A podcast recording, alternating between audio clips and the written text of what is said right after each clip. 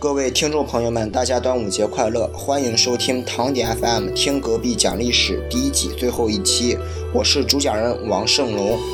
今天我要来给大家讲一讲端午节的来历啊！有的小伙伴肯定要说，是不是最后一期你就得要水了啊？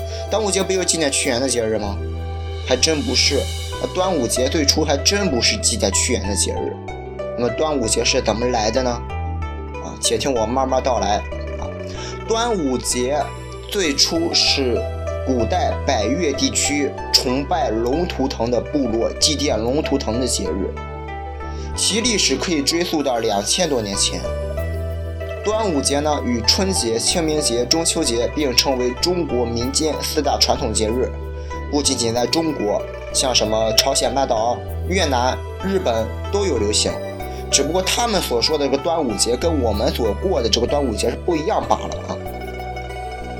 端午节呢有很多个名字，比如说端午节，这个午呢是一二三四的午啊。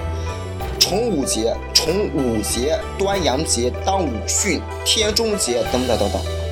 端在古代就是开头的意思，而端午端午呢也就是初五的意思。每个月呢有三个五日，头一个五日就是端午。而在端午这天，人们划龙舟、吃粽子、喝雄黄酒、挂蒿草、艾叶、熏苍术、白芷等，就是为了祭奠龙图腾，驱虫辟邪、驱病消灾、躲避兵鬼。在古代呢，那种靠天吃饭的时期，人们对自然科学和医学都有一个认识的盲区。啊，所以呢，就对自然充满了一种敬畏之情，因此呢，就有越来越多的习俗和这个传说诞生。后来呢，因为端午这天呢，屈原跳江自杀了，统治者为了树立忠君爱国和忠孝节义的旗帜，才将端午节设为祭奠屈原的节日。当然，有部分地区说是有纪念曹娥和伍子胥的说法，这说法不一。端午节设立之初呢，本身就是为了祭奠图腾、互动祝福的节日，表达了古人对自然的敬畏与人与人之间的相互尊重。其实，在我个人看来啊，端午节的源头已经不那么重要了。互动祝福也好，忠君爱国也罢，这些都是值得我们去提倡的、传承的。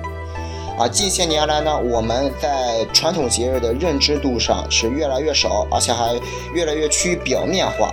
我认为，在过节的同时，不要忽略了节日的内涵，更不要笼络了传统节日，从而造出一个又一个可笑的谣言。感谢大家在这段时间里来对我的支持与鼓励，在第二季里，我还会为大家创造更多的惊喜。那就这样吧，我们第二季见，再见。